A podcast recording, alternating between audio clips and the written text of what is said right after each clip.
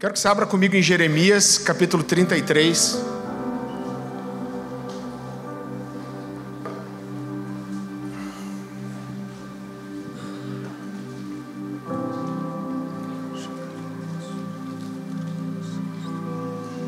Quem tem jejuado aí, gente? Tem sido incrível esses dias, não tem? Tem sido tão especial. Estou com meu coração tão grato ao Senhor. Eu nem falei com a, com a Dani, mas eu viajei duas noites seguidas agora. Eu, eu saí na, na madrugada, estou perdido, de sexta para sábado. Viajei a maior parte da noite e fui pregar no, na Lagoinha de Marabá, interior do Pará. Preguei, dormi uma hora e pouquinho no hotel e já fui para o aeroporto de volta. Cheguei dez e meia da manhã em casa e eu falei, puxa, eu preciso dar uma, uma descansadinha agora à tarde antes de pregar, mas o meu espírito estava assim queimando. Eu falei, Deus, o que o Senhor vai fazer nesses dias, né? Eu creio que existem momentos, isso não está nem na palavra, mas que a gente precisa provocar o céu. Existe um texto que fala muito comigo quando a gente olha para a vida de Gideão. Você já me ouviu falando sobre isso aqui? Né? Gideão vivia um contexto terrível de perseguição. Gideão conhecia a história dos pais, o que os pais tinham visto, os milagres de Deus no Egito, no deserto, mas quando ele olhava para a vida dele, fazia muito tempo que não levantava nenhum profeta. Ele não via intervenção sobrenatural de Deus, não havia homens de Deus falando, Deus não se manifestava. E quando o anjo do Senhor aparece para Gideão e fala: O Senhor é contigo, poderoso guerreiro, primeiro Gideão ele é extremamente sincero, ele rasga seu coração e ele fala: O Senhor nos abandonou. Ele diz o que é feito das maravilhas que os nossos pais nos contavam. Ele fala: Se o Senhor é conosco, então por que a gente está sendo entregue nas mãos dos nossos inimigos? E o anjo do Senhor insiste com ele, fala: Deus quer te usar, te levantar. Ele fala: Não, eu sou da melhor, menor tribo, na menor tribo, a menor família, eu sou o menor de todos. E o anjo do Senhor vai insistindo com ele, ele está dando todas as desculpas e todos os motivos para não acreditar. Mas o que, a impressão que eu tenho é que quando Gideão tem uma faísca de fé ali, ele fala algo para o anjo do Senhor, ele diz: Se o Senhor é mesmo conosco, se o Senhor é mesmo comigo, então me deixa te entregar uma oferta. Gideão estava malhando trigo num lagar, para mim parece claro que ele estava fazendo isso, porque uma, ele conseguia mexer com uma pequena quantidade de trigo, e se o inimigo viesse, ele conseguia juntar a sua comida e fugir. Mas quando ele vê a possibilidade de algo sobrenatural entrar na vida dele, ele provoca o céu. E ele faz aquilo que provavelmente seria o mais difícil, num contexto de necessidade, de fome, de privação. Ele fala: Se é o Senhor, então me deixa te trazer uma oferta. E o anjo do Senhor fala: então vai fazer sua oferta. E a Bíblia fala que ele faz um cordeiro, ele assa pães e ele traz diante do anjo do Senhor. E o anjo fala: coloca nessa pedra aqui. Quando ele coloca, o anjo do Senhor toca com o cajado e fogo consome a oferta. Então eu entendo, queridos, que é claro que é Deus que gera isso no nosso coração. Agora a gente pode responder isso ou não, mas eu entendo que existem momentos que a gente precisa provocar o céu a gente precisa fazer algo que não é o que a gente faz sempre.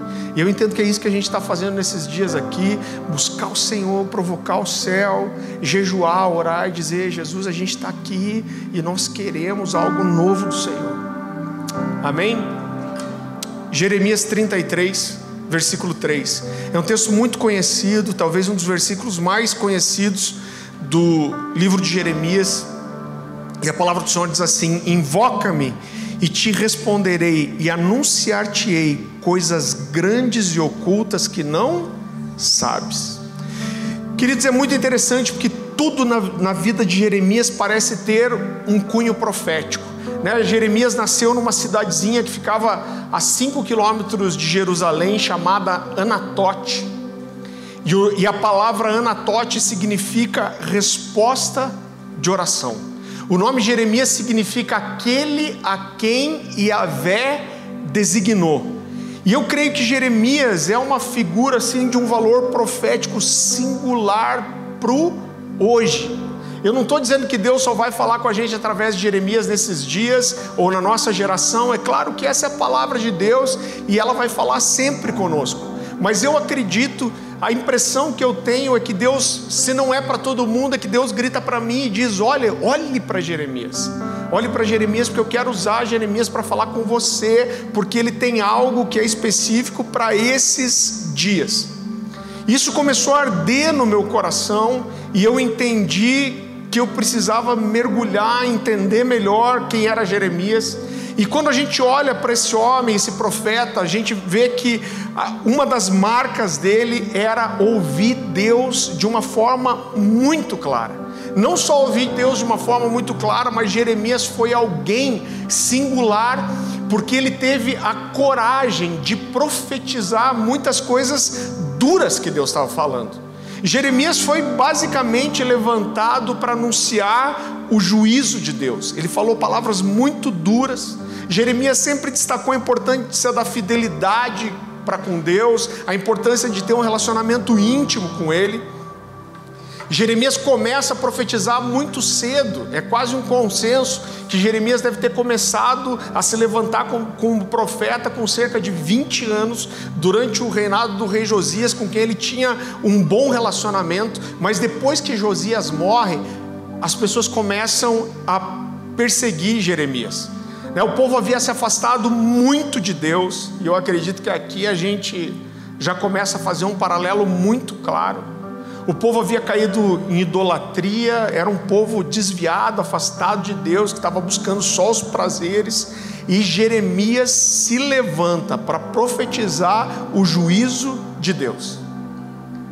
E outra coisa que se assemelha muito aos nossos dias é que, apesar de o povo estar desviado, afastado de Deus, coberto de moralidade sexual, pervertido, existiam muitos pseudo-profetas naqueles dias que estavam profetizando coisas muito diferentes e profetizando bênçãos para o povo. Então o povo desviado, afastado de Deus, e tinha um monte de profetas se levantando e dizendo: Não, nenhum mal vos sucederá. A gente pode ver essas, essas palavras proféticas dentro do livro de Jeremias. Então, quando tinha um monte de gente profetizando coisa boa para um povo que era ruim, Jeremias era alguém que ia numa, na contramão disso, e a verdade é que Jeremias pagou um preço alto por isso. Jeremias tinha uma personalidade muito forte, nenhum profeta do Antigo Testamento usou tantas vezes o pronome eu. A impressão que eu tenho é como se Jeremias puxasse para o peito e ele fala: Eu digo, eu anuncio, eu profetizo, eu falo. Então ele era alguém realmente valente, corajoso. Ele profetizou contra o povo, profetizou contra os sacerdotes, profetizou contra os outros profetas, profetizou contra a estrutura religiosa, ou seja, não faltou para ninguém. Quando Deus chama Jeremias, isso é uma coisa que ensina tanto para a gente. Deus chama Jeremias e a palavra de, de Deus para Jeremias é: Jeremias, eu vou te levantar e eu vou fazer de você um profeta para as nações. Só que a vida de Jeremias passa e até o final da vida ele não sai de Jerusalém. E Jeremias foi perseguido, Jeremias foi ameaçado de morte, Jeremias foi espancado, foi preso, foi ridicularizado, foi rejeitado, e, e meu coração queima, porque ele era tão sincero para Deus, que um dia Jeremias chega indignado para falar aqui na, na minha linguagem bíblica super atual, Jeremias estava de cara. E ele chega para Deus, ele fala assim: O Senhor me enganou. Ele diz: O Senhor só me levanta para profetizar juízo. E ele diz assim: Eu não vou profetizar mais nada, não vou falar no seu nome, porque o Senhor só me levanta para profetizar juízo e destruição. E ele fala isso para Deus e sai fora. Mas aí daqui a pouco ele volta. E ele fala: Deus, quando eu digo que não vou mais profetizar, existe como um fogo cerrado em meu peito, é como um fogo em meus ossos, e eu estou tentando conter isso, mas é impossível. A versão NVT diz assim: Mas se digo que nunca mais mencionarei o Senhor, nem falarei em seu nome, a sua palavra arde como um fogo em meu coração, é como um fogo em meus ossos, estou cansado de tentar contê-lo, e, e é impossível. Então, esse era Jeremias intenso. Jeremias foi preso, espancado, Jeremias foi proibido de casar, proibido de ter filhos, e a tradição diz, a Bíblia não diz isso, mas a tradição, a história diz que Jeremias é exilado no Egito, ele vai com Baruque, que era o seu fiel escudeiro, e quando ele chega lá, adivinha o que ele faz? Ele começa a profetizar contra os judeus de volta. E esse povo se levanta e apedreja Jeremias. E ele morre e encerra a sua carreira assim. Agora Jeremias é o profeta maior, o livro de Jeremias é o livro é o maior livro profético, porque é o livro profético com mais palavras. Jeremias profetizou por 40 anos. No Novo Testamento existe pelo menos 40 citações sobre Jeremias. Esse é Jeremias corajoso, intenso e cheio de Deus. O texto que nós lemos no começo é um dos textos mais conhecidos do livro. E Deus está falando através de Jeremias, falando para Jeremias e para o povo: invoca-me e e te responderei e anunciar-te-ei coisas grandes e ocultas que não conheces. E o que eu quero te mostrar é que o que Deus está fazendo aqui, não só com Jeremias, mas com Judá, é convidar Jeremias e o povo de, de, de Judá para oração. O que Deus está dizendo é: olha, se vocês me buscarem, se vocês clamarem, eu vou contar para vocês o que eu vou fazer depois do juízo. Deus está dizendo: esse povo vai ser quebrado, destruído, mas depois disso eu vou fazer algo especial no meio de um remanescente. Você já ouviu isso aqui? Quando Deus traz um mover, a gente tem uma imagem errada que um mover ele pega todo mundo, mas normalmente o mover, querido, uma ação de Deus, ele pega um grupo específico de pessoas. Então quando a gente olha para o que Jesus fez, pregando para multidões, 10, 20 mil pessoas. Jesus tocou a cidade, mas quando o Pentecostes acontece, haviam 120. Porque apesar do próprio Jesus estar presente, apesar das línguas de fogo, apesar das curas, dos milagres, quem deu uma resposta foi um remanescente. No início do capítulo 33 de Jeremias, que é o nosso texto base, Jeremias ele está encarcerado no pátio da guarda, o contexto dele é terrível, né? Porque ele estava ali sendo ameaçado de morte, então eles falam: você vai ficar preso aqui, você vai ser morto. E quando ele está acorrentado, o que, que Deus faz? Deus levanta ele para profetizar juízo de volta. E Deus ainda manda ele dizer assim: avisa o povo que o que eles vão sofrer é consequência do pecado e do afastamento deles de mim. E Deus diz palavras tão duras, porque Deus diz assim: olha, avisa esse povo que a peleia vai acontecer e eu vou juntar, é, eu vou encher esse lugar dos cadáveres dos homens mortos por causa da minha ira contra o pecado. Deus diz assim: eu, eu resolvi virar o meu rosto contra eles e destruí-los. Mas depois Deus começa a dizer: Mas haverá um dia em que eu trarei paz e restauração sobre um remanescente. Deus diz: Eu vou restaurar o meu povo do seu pecado, eu vou tirar a sua iniquidade, e depois disso, Deus começa a anunciar para Jeremias algumas das coisas que ele chama de grandes e ocultas. E o que eu quero mostrar para você é que esse chamado de Deus existe uma sequência, existe um chamado de Deus para a oração. Existe um juízo depois disso, seguido de um processo de santificação e restauração, e eu quero mostrar para você que esse é um quadro clássico de avivamento. O que Deus está convidando Jeremias e o povo é para um processo de avivamento. E por que Deus começa a anunciar coisas grandes e ocultas? Deus não está só dizendo, ah, eu vou fazer uma coisa, eu vou te contar antes. O que Deus faz, o que Deus quer fazer ao anunciar coisas ocultas, é que Deus queria que um remanescente entendesse. Deus queria que pessoas começassem a sonhar, que pessoas começassem a orar, que pessoas começassem a clamar para que Deus fizesse aquilo que Ele estava dizendo que queria fazer. Então Deus queria que um povo entendesse o que Deus estava para fazer e desse uma resposta.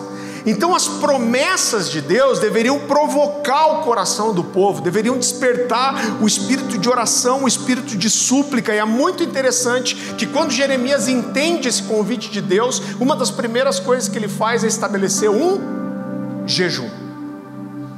Fala, vamos orar Vamos jejuar porque Deus quer fazer alguma coisa. E no versículo 10 de Jeremias 33, Deus começa a anunciar para Jeremias algumas dessas coisas grandes e ocultas que ele ia fazer. Então, se você puder, vá comigo para lá, Jeremias 33. Versículo 10. A palavra do Senhor diz assim: Assim diz o Senhor vocês dizem que esse lugar está devastado e ficará sem homens nem animais, contudo, nas cidades de Judá e nas ruas de Jerusalém, que estão devastadas, desabitadas, sem homens nem animais, mais uma vez se ouvirão as vozes de júbilo e de alegria, do noivo e da noiva. Repita comigo: júbilo e alegria. Do noivo e da noiva e as vozes daqueles que trazem ofertas de ação de graças para o templo do Senhor, dizendo: Deem graças ao Senhor dos exércitos, pois Ele é bom e o seu amor leal dura para sempre. Porque eu mudarei a sorte dessa terra como antigamente, declara o Senhor. Assim diz o Senhor dos exércitos: Nesse lugar desolado, sem homens nem animais, haverá novamente pastagens, aonde os pastores farão descansar os seus rebanhos em todas as suas cidades. Queridos, como eu disse, essa série de mensagens que a gente está pregando foram mensagens que nasceram durante esse período onde Deus estava nos dando impressões proféticas sobre o caminho que a igreja deveria seguir, a Cornerstone deveria seguir e sobre o que nós cremos que Deus fará nos próximos dias, meses e anos. E eu lembro que quando o Senhor me levou para esse texto, eu li essa expressão, vozes de júbilo e de alegria, isso queimou no meu coração. Por dias eu fiquei com esse negócio ardendo, voz de júbilo e de alegria, voz de júbilo e de alegria. E eu entendi que o que Deus estava me dando era uma semente, e eu precisava mergulhar nas Escrituras para entender o que Deus queria falar comigo. E existe uma expressão muito semelhante a essa e muito forte no Salmo 89. Então, se você puder, vá comigo lá, Salmo 89, 15.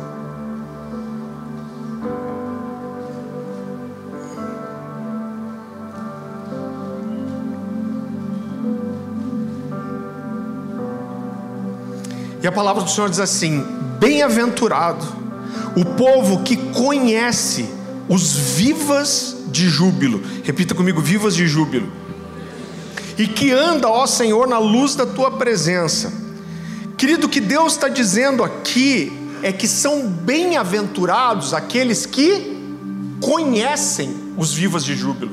Se a gente for para a raiz dessa palavra, o bem-aventurado significa, é uma expressão como se dissesse assim: ó, oh, como é abençoado ou como se a gente dissesse, ó, é, alguém que é um detentor privilegiado do favor de Deus. Isso é ser bem-aventurado. Então ele está dizendo que são bem-aventurados aqueles que conhecem os vivas de júbilo. Eu lembro que eu olhei esse texto e eu falei, eu quero esse negócio para mim, eu quero ser um bem-aventurado. Agora eu falei, o que são bem-aventurados os que conhecem os vivas de júbilo?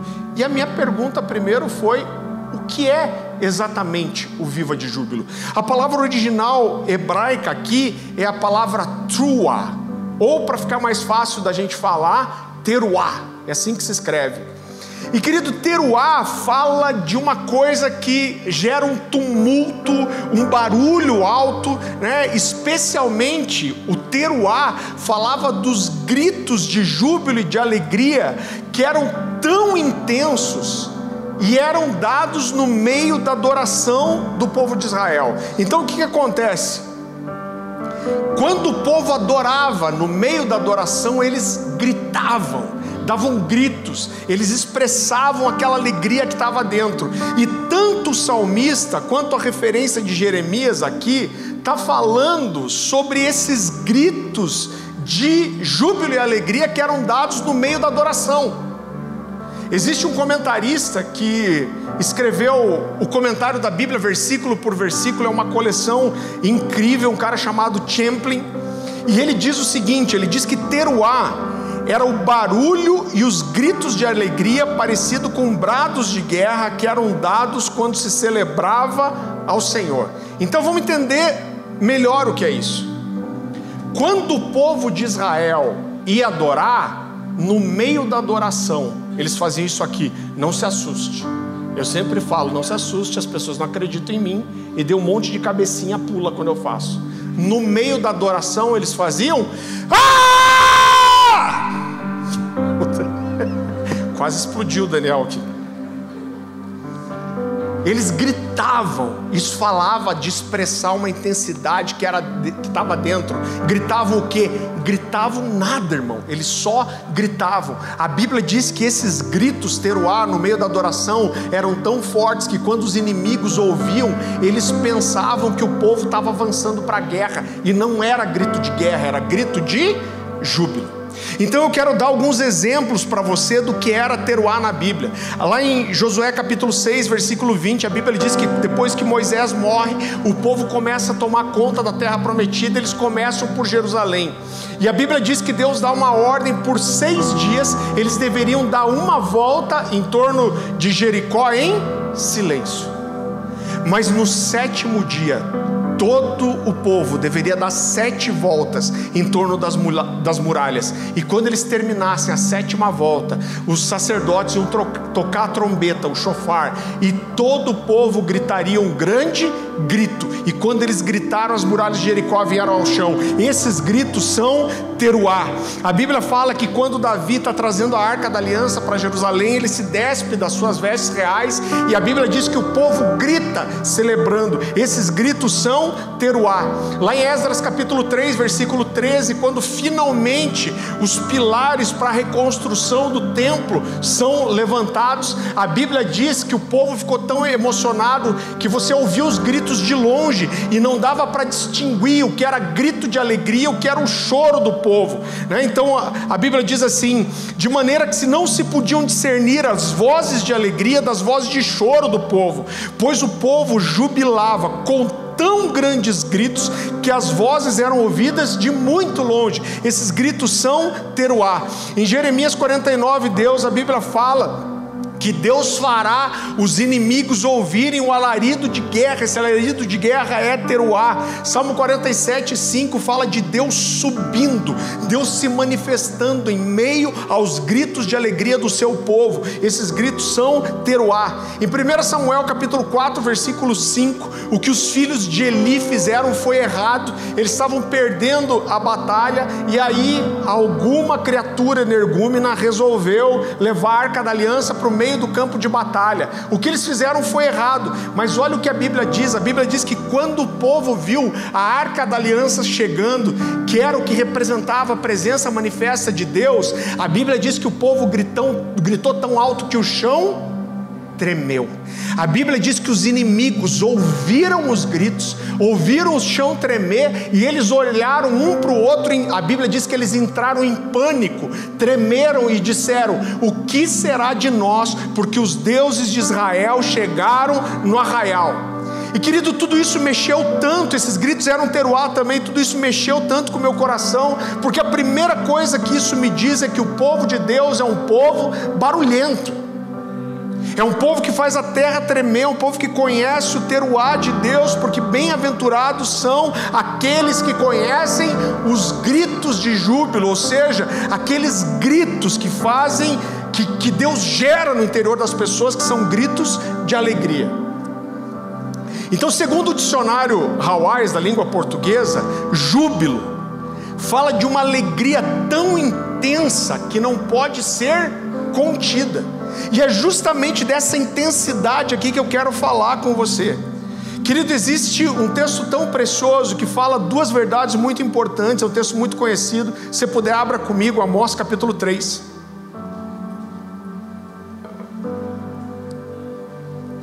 A partir do versículo 7. A palavra do Senhor diz assim: Certamente o Senhor Deus não fará coisa alguma sem primeiro revelar o seu segredo, os seus segredos aos seus servos, os profetas. E depois ele diz assim: rugiu o leão, quem não temerá? Falou o Senhor, quem não profetizará. Então, irmão, a primeira coisa que Jeremias está destacando aqui é que ele está falando que Deus Criador dos céus e da terra, onipotente, onisciente, onipresente, aquele que sustenta todas as coisas pela palavra do seu poder, aquele que é completo em si mesmo, que não precisa de ninguém. Deus escolhe se limitar, mesmo sendo soberano e todo-poderoso, e ele diz: Eu não vou, eu escolho não fazer nada até que eu encontre amigos, parceiros dispostos a me ouvir, entender o que eu estou dizendo, liberar isso para o povo só depois eu vou me mover. Ah! Cara, como mexe com o meu coração isso? Você entende Deus dizer: Eu me limito, eu não preciso de ninguém, mas eu escolho, eu decido fazer alguma coisa, mas eu não faço até que eu encontre alguém que esteja disponível para me ouvir e liberar o que eu quero fazer, só depois eu vou me mover. E depois ele diz assim: Rugiu o leão, quem não temerá? Ele está dizendo: falou o Senhor, quem não profetizará. Irmão, o que ele está dizendo é que existe uma resposta quando Deus se move. Ele, o que ele está dizendo é quem pode ficar passivo quando Deus fala, quem pode ficar passivo quando Deus se revela, quem pode ficar passivo quando Deus se move, quem pode ficar passivo quando Deus vem. E aqui existem mais duas coisas que a gente precisa levar em consideração. Eu quero usar mais um texto de Jeremias para ilustrar isso. Vá comigo para Jeremias capítulo 23. Se você está aqui na casa há um tempo, você já me ouviu citar esse texto várias vezes. Jeremias 23, 18 diz assim: Porque quem esteve no conselho do Senhor e viu e ouviu a Sua palavra, quem esteve atento à Sua palavra e a entendeu. A palavra Conselho aqui é a palavra hebraica code. Code fala de uma reunião íntima e familiar. Sabe o que é code? Quando um pai que tem filhos adultos senta na mesa, tem um jantar com seus filhos e depois que a janta acaba, eles têm uma longa conversa. Isso é code. Então o que Deus está dizendo para Jeremias aqui é quem esteve na mesa comigo quem gastou tempo comigo, quem teve na minha presença. E depois ele diz outra coisa, que para mim fica muito claro: que nem todo mundo está sentado na presença de Deus, mas mesmo dos que estão na presença, nem todos vêm e ouvem a Sua palavra. E mesmo daqueles que vêm e ouvem Sua palavra, nem todos estão atentos o suficiente para entender e dar uma resposta. E é sobre essa resposta, revelação que eu quero falar agora. Rugiu o leão, quem não temerá? Falou o Senhor, quem não profetizará. Irmão, eu estou falando da sua vida agora. Se aquilo que você está vivendo em Deus, que nós estamos vivendo em Deus, se isso é de verdade, se, se isso é honesto, é verdadeiro, como pode a gente não ter uma resposta intensa? Como pode a gente ter uma adoração sem vivas de júbilo? Como a gente pode reconhecer a presença de Deus e não liberar um teruá? E eu quero deixar claro que eu não estou falando aqui só de fazer barulho, mas eu estou falando de intensidade. É claro que não é só intensidade na oração, não é na adoração, né? É, é, apesar de eu entender que fazer barulho é sim uma das expressões de adoração, mas não é a única. Né? Então, quando, quando Deus se vem, as, quando Deus vem, as pessoas se manifestam de formas diferentes, os temperamentos são diferentes, apesar de que, isso eu vou dizer, eu vou dar o crédito aqui, aprendi com o Diego.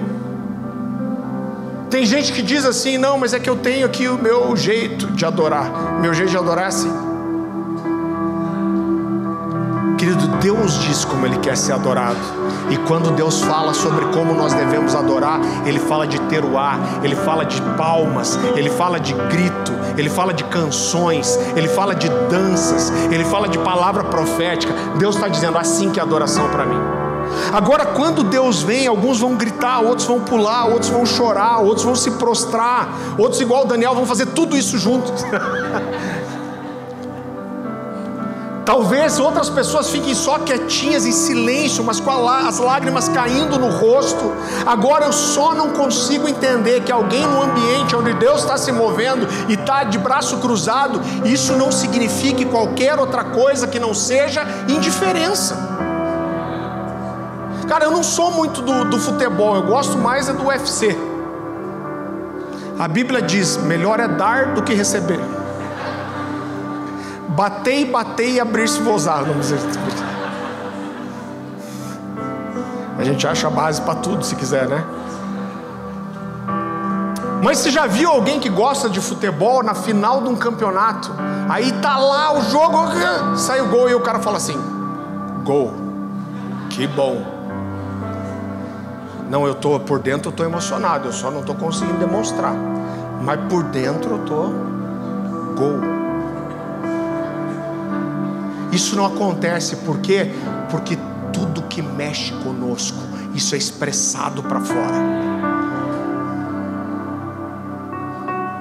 Não existe como a gente ser tocado em algo que é importante para nós e isso não ter uma expressão, querido. Agora é claro que isso não é só sobre o culto, não é só sobre a adoração, mas é sobre ser de verdade, sobre ser intenso sobre ser intenso no compromisso, sobre ser intenso na busca pela palavra, sobre ser intenso na defesa da verdade, sobre ser intenso na santidade, sobre ser intenso na oração, sobre ser intenso na busca, sobre ser intenso no relacionamento com os irmãos, sobre ser intenso no servir. Mais uma vez, eu não estou falando só de um culto barulhento, isso também, aleluia. Mas eu estou falando de uma vida barulhenta. A impressão que eu tenho é que muitas vezes o que tem faltado para a gente como igreja é uma coisa chamada paixão. Irmão, agora eu olho para a igreja de Éfeso, nas cartas do Apocalipse, as igrejas da Ásia, para mim a igreja que mais parece com os nossos dias é a igreja de Éfeso. Quando Deus começa a falar, quando Jesus começa a falar com a igreja de Éfeso, ela parece uma igreja incrível, ela era uma igreja que trabalhava, que era intensa nisso. Né? Jesus começa dizendo assim: Eu conheço as suas obras. E eu conheço o seu trabalho árduo. O que é trabalho árduo? É muito trabalho. Jesus está dizendo: Eu conheço, você trabalha, você é intenso nisso.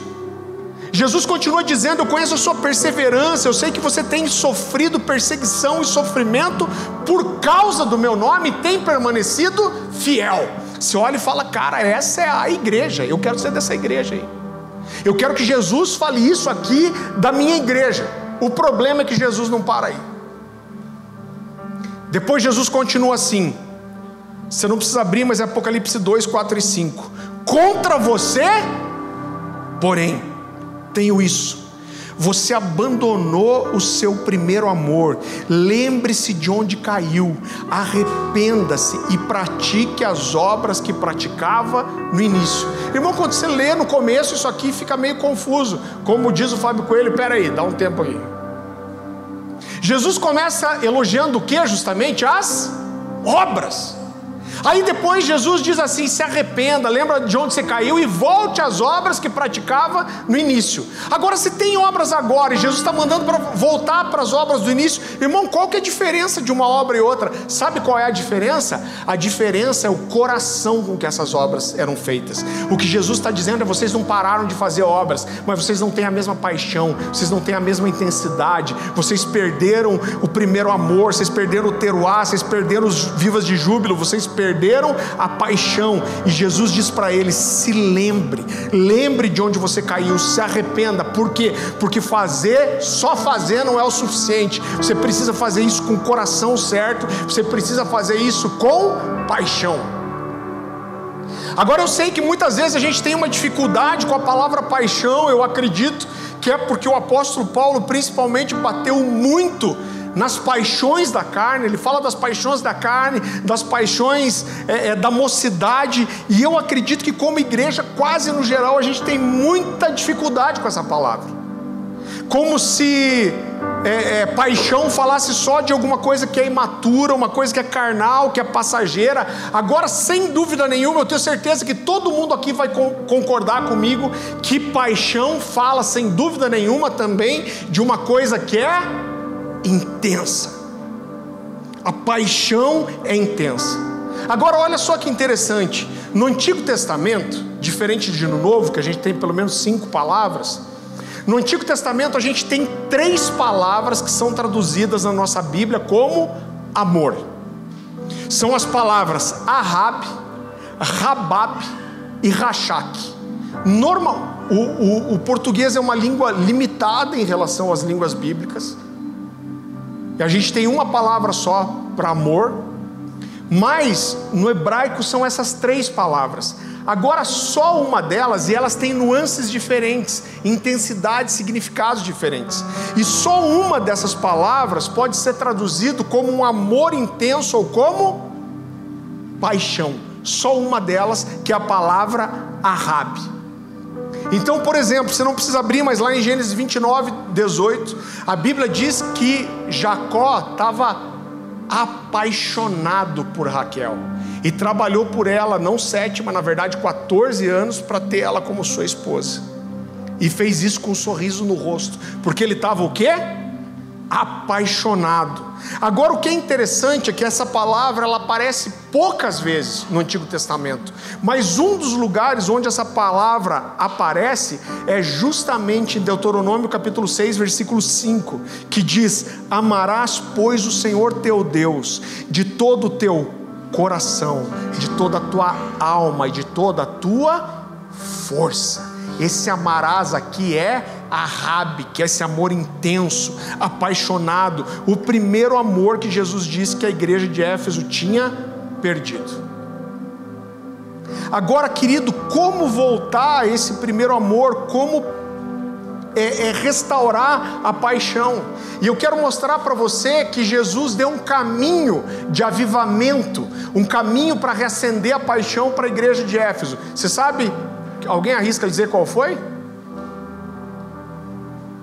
Quem arrisca aí? Qual foi o caminho de restauração e avivamento que Jesus deu? Hã? O arrependimento. Mas antes do arrependimento acontece uma coisa. Lembre-se de onde você caiu e se arrependa. Então, o caminho de avivamento que Jesus deu para a igreja de Éfeso é: lembre-se de onde você caiu.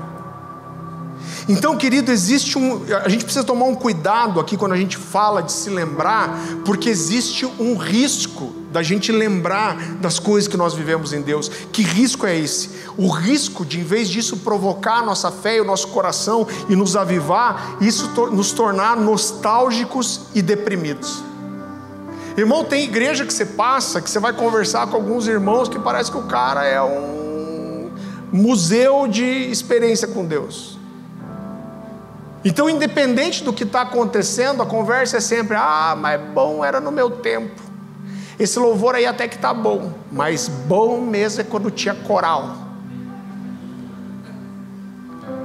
Né? Então, a, gente precisa tomar esse cuidado de se lembrar para a gente não tornar, se tornar é, deprimido e nostálgico. Então, lembrar de onde nós caímos deve nos provocar para viver o novo de novo e não para viver o velho. Eu vou falar de volta. Nos lembrar de onde nós caímos deve nos provocar a viver o novo de novo e não a viver o velho. Qual é a diferença? É total diferença. Por quê? Irmão, entenda uma coisa: Deus é dinâmico, Deus está sempre fazendo coisas novas. O que ele está dizendo para Jeremias é: me busque, me procure, clame a mim, e eu vou te mostrar coisas grandes e ocultas que vocês não sabem, vocês não viram, mas eu quero fazer. Então Deus, ele está sempre propondo algo novo, Deus sempre está provocando o coração de alguém que está disposto a gerar expectativa, a dar uma resposta de busca, isso faz parte da essência de Deus, por quê? Porque Deus não envelhece.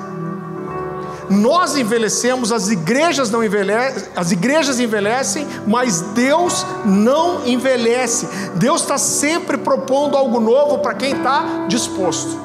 Queridos, eu estou viajando há uns 13 anos por esse Brasil e fora, pregando. Eu passei por lugares no Brasil que já viveram avivamentos incríveis. Existe uma igreja no meio do Brasil aqui, você não vai conhecer, porque isso faz bastante tempo, não fica tentando adivinhar. Mas foi uma igreja que viveu tanto avivamento de Deus, que faziam caravanas do Brasil inteiro para ir cultuar com esses caras. Num tempo que não tinha internet, que não tinha. Iam caravanas de ônibus de tudo quanto é lugar do Brasil para viver o que esses caras estavam vivendo. Quem experimentou fala de os ônibus chegando no pátio da igreja e as pessoas descendo e caindo no espírito, chorando, sendo curadas.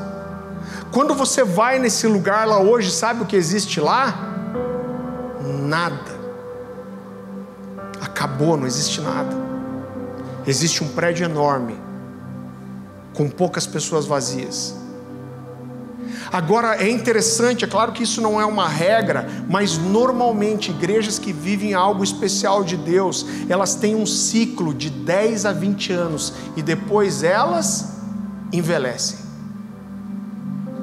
Sabe por quê, querido? Porque nós podemos ensinar para as pessoas, a gente pode ensinar para os nossos filhos, para a próxima geração, como fazer a igreja, como discipular, como cuidar, como organizar, como administrar, mas a paixão, ela tem que ser descoberta e experimentada por cada nova geração. Então as igrejas, normalmente, como eu falei, elas têm um ciclo de 10 a 12 anos e depois elas envelhecem. Olha só que interessante. Lá em 1 Samuel, abra comigo lá, 1 Samuel capítulo 3.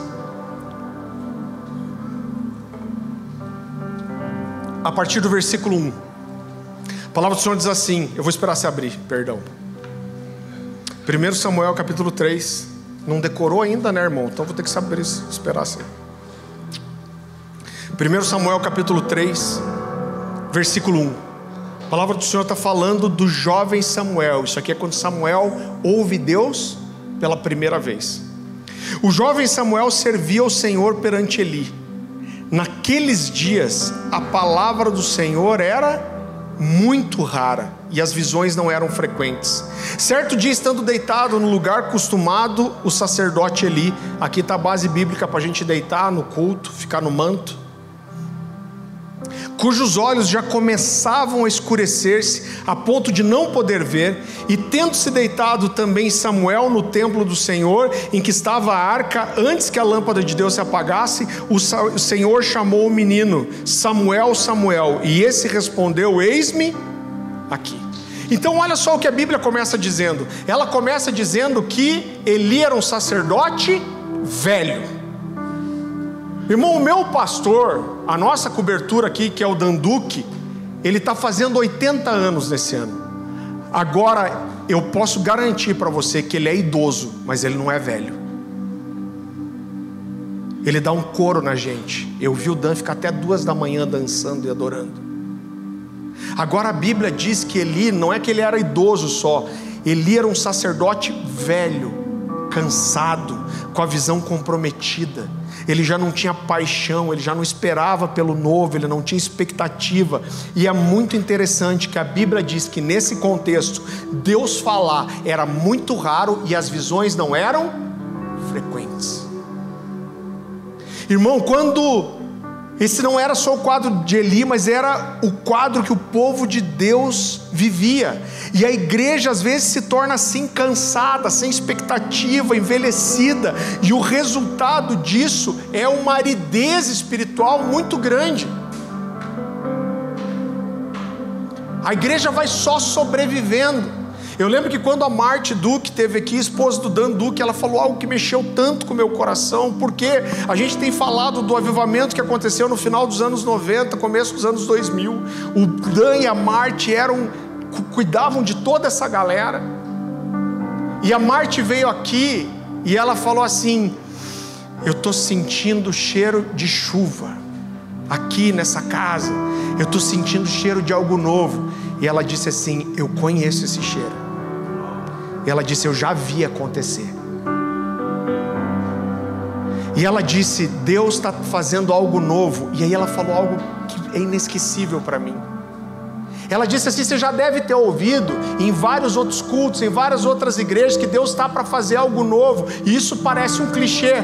Aí ela disse assim: Mas quando alguém falar que Deus está fazendo algo novo, acredite. Sabe por quê? Porque Deus está sempre fazendo algo novo. Agora, queridos, o contexto de Eli aqui era de aridez espiritual, sem visão, sem profecia, sem expectativa, mas aí aparece um jovem na história, um aprendiz cheio de expectativa, é, é, é de um futuro diferente pela frente, querendo ouvir Deus, querendo experimentar coisas com Deus, e Deus chama ele pelo nome e ele diz: Eis-me aqui. Agora, quando não existe novidade, quando não existe visão, quando não existe expectativa pelo novo, a tendência é que a igreja se agarre ao passado, aquilo que parece é, é seguro. Por quê? Porque a busca pelo novo, pela novidade, sempre, a busca pelo desconhecido, sempre vai envolver risco e insegurança. Deixa eu te contar uma coisa que você não sabe. A gente tem falado nessas semanas sobre o despertamento que aconteceu no Brasil no final dos anos 90, começo dos anos 2000.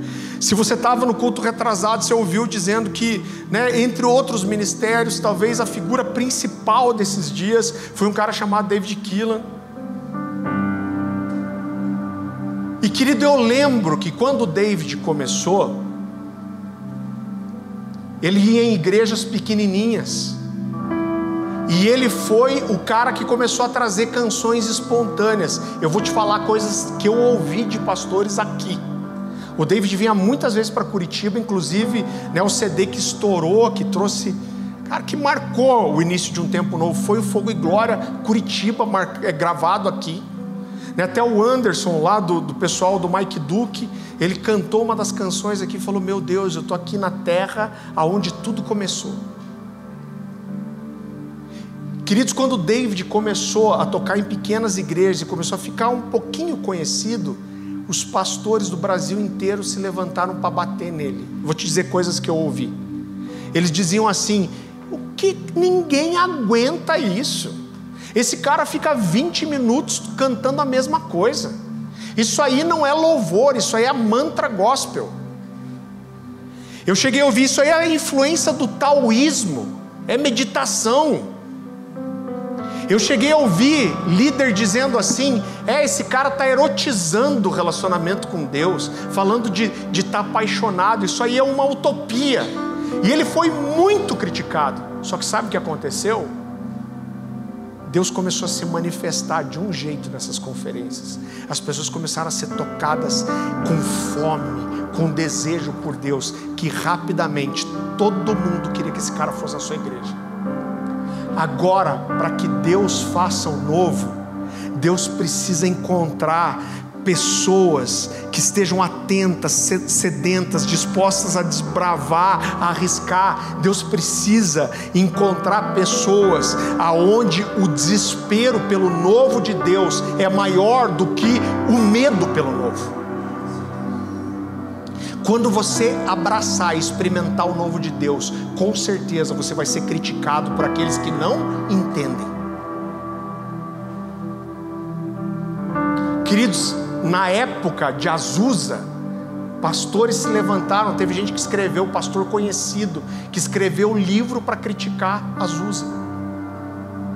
Então, quando, para que o novo aconteça, para que Deus faça aquilo que Ele não fez, para que o novo possa ser experimentado, precisa, Deus precisa encontrar pessoas que estão tão desesperadas, tão sedentas pelo novo, aonde a sede e a fome é maior do que o medo. Você consegue me entender? Agora, quando não há visão, quando não há essa expectativa pelo novo, a tendência é a gente se agarrar ao velho.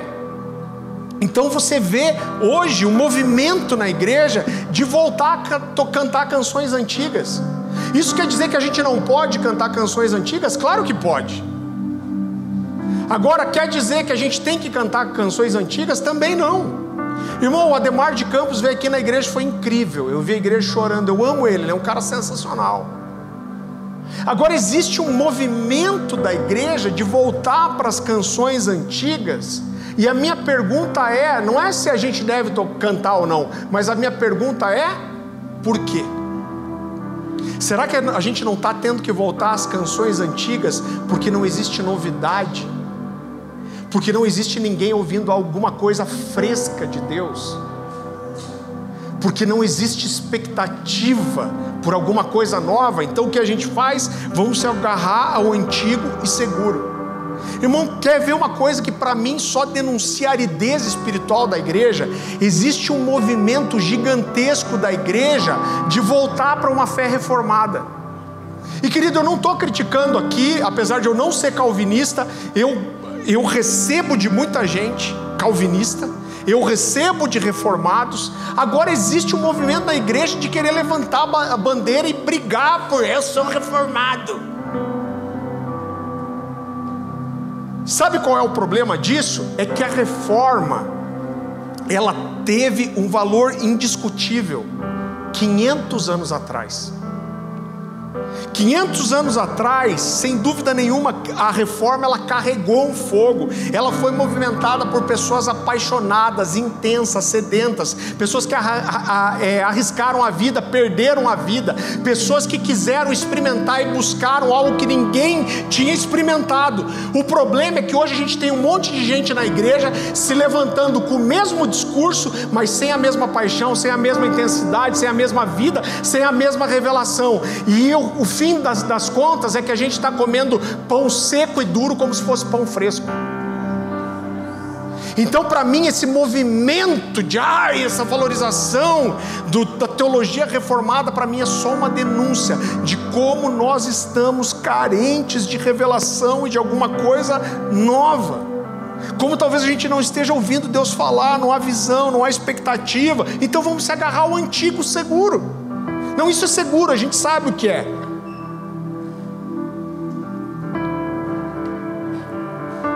Então, quando a gente fala de se lembrar, a gente precisa ter o cuidado de não cair nessa nostalgia, querido, deprimente. Né? Eu fiz uma, uma lista de canções, a gente até tem colocado aqui às vezes na oração, chamada Faz de Novo. Se você me procurar no, no Spotify, você vai encontrar um perfil onde tem as mensagens aqui da igreja, minhas mensagens, mas você vai encontrar o meu perfil, você vai poder ver essa. A gente pode até colocar depois na, no, no, na, no WhatsApp da igreja, no grupo, chamada Faz de Novo. São canções de 98 a 2006, que eu considero que foi os anos em que aconteceu alguma coisa especial. Agora, por que, que eu estou ouvindo ali? Porque a gente quer tocar na igreja? Não, não é por isso. Então a gente não pode tocar na igreja? Não, não é isso também. Sabe por que, que eu tô que eu fiz essa lista? Eu estava um dia com a Dani no nosso tempo devocional, a gente estava lendo, orando, e essa lista estava tocando. E estava tocando justamente aquela canção do David que diz: Estou apaixonado. Eu não vou cantar porque eu tenho misericórdia de você. Batalha espiritual, cai anjo, demônio, principado, rodopia. Mas basicamente ele, ele canta: Estou apaixonado, estou apaixonado por ti, Jesus. E a gente estava ouvindo essa canção e a Dani falou assim: Farley, você percebeu quantas canções aqui falam de estar apaixonado? Agora a gente é até estranho, nesses dias, 20 anos depois, falar de paixão. Parece que é alguma coisa errada. Então, quando eu ouço essa lista, sabe o que eu estou fazendo? Eu estou buscando o caminho de avivamento que Jesus deu para a igreja de Éfeso. Eu estou querendo me lembrar de onde eu caí. Eu quero me lembrar da paixão, eu quero me lembrar da intensidade, eu quero me lembrar do primeiro amor, eu quero me lembrar daquela expectativa pelo novo de Deus.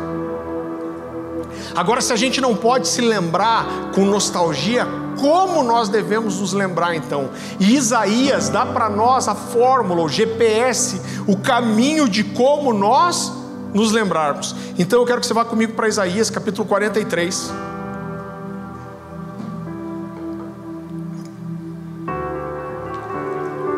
E se a gente fosse escolher um, um texto para esse jejum nosso, seria esse texto aqui. Isaías capítulo 43, a partir do versículo 16. Isso aqui é uma palavra de Deus, é uma profecia através de Isaías. E a palavra do Senhor diz assim: Assim diz o Senhor: Aquele que fez um caminho pelo mar, uma vereda pelas águas violentas, que fez saírem juntos os carros e os cavalos, o exército e seus reforços, e eles jazem ali para nunca mais se levantarem, exterminados e apagados como um pavio. E depois ele diz: esqueçam o que se foi, não vivam no passado, vejam. Estou fazendo uma coisa nova, ela já está surgindo, vocês não a reconhecem? Até no meio do deserto vou abrir um caminho e riachos no, mer, no ermo. Os animais do campo me honrarão, os chacais e as corujas, porque fornecerei água no deserto e riachos, riachos no ermo, para dar de beber ao meu povo, o meu escolhido, ao povo que formei para mim mesmo, a fim de que proclamasse o meu louvor. E tem três coisas que a gente precisa entender aqui. Primeira coisa, por que, que Deus está dando essa palavra? Porque Deus queria que o povo sonhasse com algo novo e desse uma resposta. No versículo 16 e 17, ele diz: Desculpa, no versículo 18 ele diz: Esqueçam o que se foi, não vivam no passado. E aqui eu queria fazer uma pergunta para você. O que Deus está mandando aqui é esquecer tudo que ficou para trás? O que, que você acha? Não. Quer que eu te prove que não? Porque Deus começa, Ele diz aqui: esqueçam o que se foi, não vivam no passado, mas Ele começa fazendo justamente o povo se lembrar. Então ele começa no versículo 16 dizendo assim: Assim diz o Senhor. E sabe o que ele começa a fazer depois? Ele começa a fazer o povo se lembrar qual é o Senhor que está falando. Então ele diz assim: Assim diz o Senhor, aquele que fez um caminho pelo mar e uma vereda por águas violentas. O que Deus está fazendo aqui é uma referência à travessia do Mar Vermelho. Quando o povo sai do Egito, essa era uma das histórias mais contadas na tradição oral pelos, pelos hebreus. Então o que Deus está tá fazendo é falar: é, assim diz o Senhor. Lembra que Senhor que está falando. Lembra do que eu sou capaz. Lembra que eu posso mudar situações. Lembra do que eu já fiz. Aí ele diz que fez saírem juntos os carros, os cavalos, os exércitos e os seus reforços. E eles jazem ali para nunca mais se levantarem exterminados. E ele e apagados como um pavio. O que Deus está fazendo é se lembre, lembre quem eu sou. Lembra que tipo de Deus que eu sou? Eu sou aquele que pegou o exército mais poderoso da terra e apagou como se apaga um pavio. Irmão, você tem criança em casa, essa vela de hoje não era assim, aleluia. Mas você compra essas velas para criança, parece uma vela do Satanás que não apaga nunca. Aí você põe a criança, se acende a vela, a criança apaga. Aí a, a vela acende 12 vezes de volta, uma para cada tribo. E a criança o que, que faz? Fica soprando e cuspindo em cima do bolo. Até vir alguém fazer assim, ó. Sabe o que Deus está dizendo? Ele está dizendo: lembra quem eu sou, lembra da minha idoneidade Lembra do que eu sou capaz? Eu sou aquele que pegou o exército mais poderoso da terra e apagou como se apaga um pavio. E ele continua no versículo 18, ele diz: Esqueçam o que se foi, não vivam no passado. O que Deus está dizendo: eu quero que vocês se lembrem do que eu sou capaz, mas não para que vocês fiquem vivendo no passado, para que vocês fiquem vivendo uma nostalgia, mas para que vocês tenham fé para alguma coisa nova. O que Deus está dizendo aqui é: o meu nome não é era só, o meu nome não é o serei, mas o meu nome é sou e o tempo é agora, porque Ele continua dizendo: vejam, eu estou fazendo uma coisa nova, e Ele diz: ela já está surgindo, vocês não reconhecem. O que ele está dizendo é: vejam, o que Deus está dizendo é: não sejam insensíveis espiritualmente. Ele está dizendo: percebam, não sejam cegos espirituais. Ele está dizendo: ela já está surgindo, ela já começou, e o que ele está dizendo é: vocês não reconhecem isso. E queridos, como eu creio que isso é para nós hoje, agora. Agora deixa eu te dizer algo se a gente não consegue deixar que o nosso coração seja provocado pelo novo de Deus, se não há intensidade, é provavelmente porque nós não estamos vendo nem ouvindo nada. A história de Israel mudou com Samuel. Uma foi a história de Israel com Eli, velho, cansado, sem visão, sem expectativa. E outra foi com Samuel, dizendo: Senhor, eis-me aqui, fala comigo.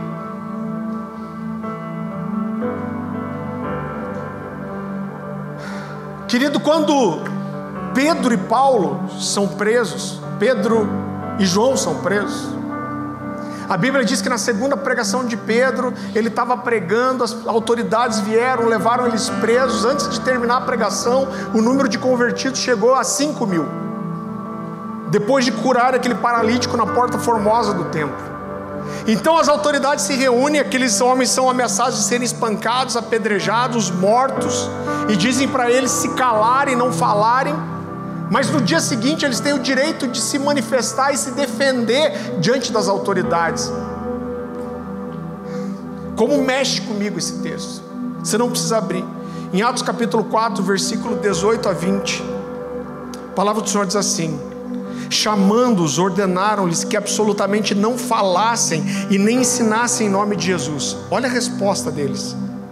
Mas Pedro e João responderam-lhes: Julgai se é justo diante de Deus ouvir-vos antes a vós outros do que a Deus. E olha o que eles dizem depois: Pois nós não podemos deixar de falar das coisas que vimos e ouvimos. Eles estão dizendo aquilo que nós vimos e ouvimos, nos impede de nós ficarmos calados. Queridos, a gente não cria doutrina em cima de experiência e a gente não busca experiência pela experiência. Agora, por outro lado, a experiência fala do lugar para onde a nossa fé e a nossa busca e o nosso amor por Deus nos levam. Por quê? Essa, essa coisa tenebrosa que essa teologia que tira o sentir das coisas. Parece que o sentir virou uma coisa ruim. Deus nos criou seres emocionais. Quando Deus se revela para nós nas Escrituras, Deus está mostrando na Bíblia quem Ele é. Ele se mostra como um Deus que tem ciúmes de nós. Ele se mostra, ele mostra Jesus chorando sobre Jerusalém. Ele mostra Deus buscando adoradores verdadeiros. Deus nos criou emotivos e Deus se revela como um Deus que tem emoções. Agora, essa, essa teologia que apresenta uma coisa que é só racional, irmão, é claro que só o sentimento não é nada. Eu lembro do Gregório pregando: esse papo de não sentir a bobagem. Eu sinto as emoções de Deus. Eu tenho, cara, Deus me fez com muito feeling. Esse era o Gregório McNutt. Em Jeremias, você não precisa abrir, em Jeremias 29, 12 a 14, a palavra do Senhor diz assim: Então vocês me invocarão, se aproximarão de mim em oração, e eu os ouvirei. Vocês me buscarão e me acharão, quando me buscarem de todo o coração. E depois ele diz: E me deixarei ser achado de vocês. O que Deus está dizendo é: se vocês me buscarem, se houver uma busca, uma intencionalidade, Deus está dizendo: quando vocês se aproximarem, eu me aproximo. Ele diz: quando vocês derem uma resposta, eu respondo também. Ele diz: vocês me buscarão e eu vou me deixar ser achado por você. O que Deus está dizendo, quando tem uma decisão de uma busca, isso vai levar você a uma experiência. Para mim, quando eu olho isso, Deus dizendo que vai se deixar ser achado, sabe o que me lembra, querido? Todo pai fez isso. Chega ali, acho que com dois, três anos, a Dani vai saber dizer melhor. Todo pai vai brincar de esconde-esconde com os filhos. E todo pai, se tem cortina em casa, fez isso. Você vai se esconder atrás da cortina, mas você deixa seu pé para fora. Por quê? Porque você quer que seu filho te procure, mas você quer também que ele te encontre. Que Deus está falando para mim para você, eu quero que você me busque. Mas eu vou facilitar. Eu quero a busca, a intenção do seu coração, mas eu vou me deixar ser achado por você. Se nós buscarmos a Deus, Deus nos dá uma resposta.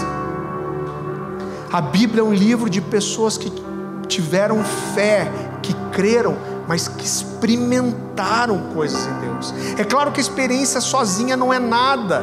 Agora, por outro lado, uma fé sem sinais é inoperante, porque a Bíblia diz que os sinais seguirão os que creem.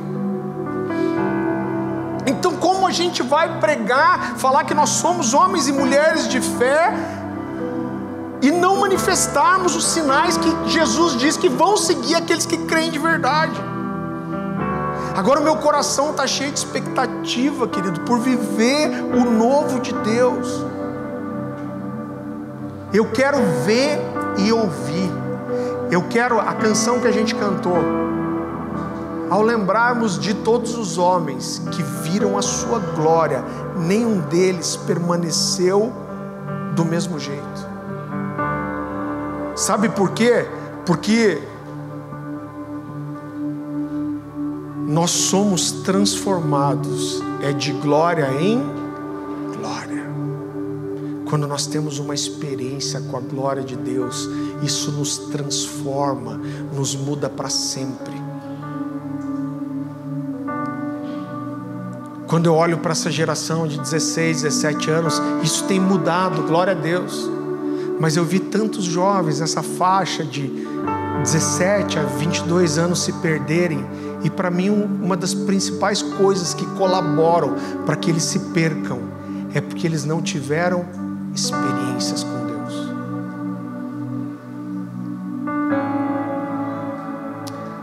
As igrejas estão criando agora o que eles chamam de uma experiência. Então, os ministérios de integração das igrejas criam um ambiente de experiência qual é o ambiente de experiência? Eu chego no estacionamento, eu sou orientado, tem pessoas uniformizadas que me encaminham para uma recepção linda, aonde eu recebo um folder com a programação da igreja. Eu sou convidado a, a, a uma reunião para conhecer os ministérios. Então a pessoa chega e tem um ambiente, tem uma luz. Então é, nós queremos que as pessoas tenham uma experiência ou porcaria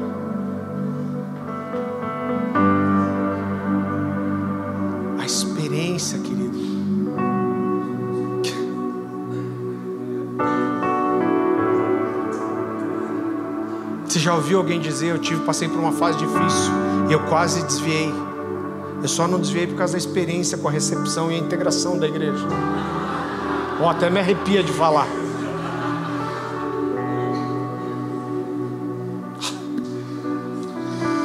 Eu lembro daquela recepção, até me emociona.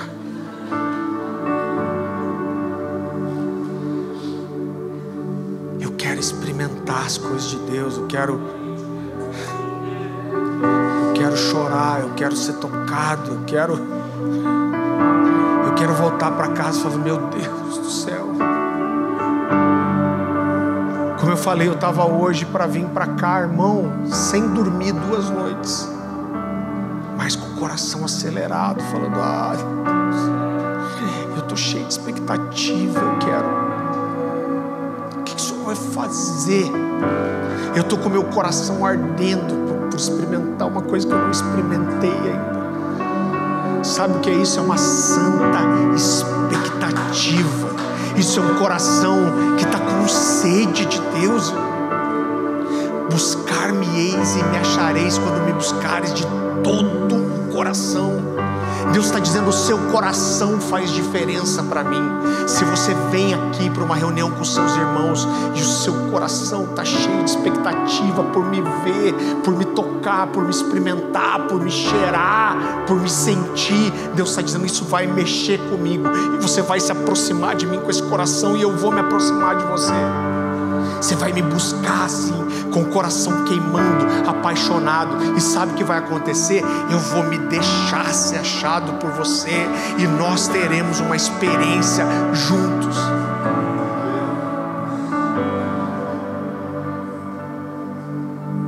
Ah, como nós precisamos. Como nós precisamos isso. A gente está tão cheio da nossa organização, da nossa riqueza, não a gente aqui. A gente está tão cheio da nossa beleza, da nossa capacidade.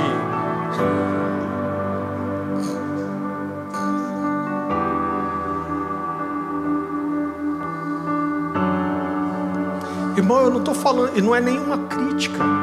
Talvez se eu tivesse filhos pequenos eu faria a mesma coisa. Mas eu vejo pessoas que vão para uma igreja e às vezes elas escolhem a igreja pelo tamanho da estrutura de ministério infantil que tem. Eu não, não vou julgar isso. Mas qual é a expectativa? A gente teve um culto aqui que a maioria dos filhos dos pastores, diáconos, foi batizados no Espírito Santo, que de 8, 9, 10, 11 anos.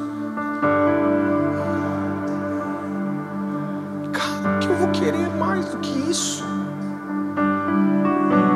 Eu quero encontrar esse lugar de volta. Meu sonho é que a gente venha aqui com sede. Eu fui pregar numa igreja em Foz. Eu fui tão tocado por aqueles irmãos. Porque uma hora antes do culto começar, as pessoas estavam no chão já orando. Eu olhei para eles e falei, cara, eu preciso aprender com vocês. Sabe por quê? Isso é fome. É só fome de Deus. É isso. Eu creio que a gente está às margens. Deus está trazendo fome para a igreja. Deus está provocando, porque é isso que Deus faz. Deus nos provoca para que a gente dê uma resposta. Sabe o que Ele faz? Ele anuncia coisas grandes e ocultas. Porque Ele quer provocar o nosso coração. Quando você fala para uma criança, eu tenho um presente para você, não vou te contar o que é. A criança fica. Sabe o que Deus quer? É ver a gente com esse coração de criança.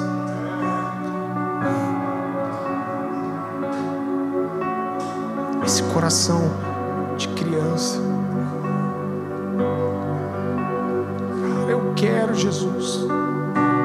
Há semanas eu tenho feito a mesma oração. Eu falo, Jesus, eu quero. Eu só quero experimentar uma coisa que eu não experimentei. Por quê? Porque a experiência que é importante? Não, porque obviamente, se eu tenho fé e busca, isso vai me levar a uma experiência.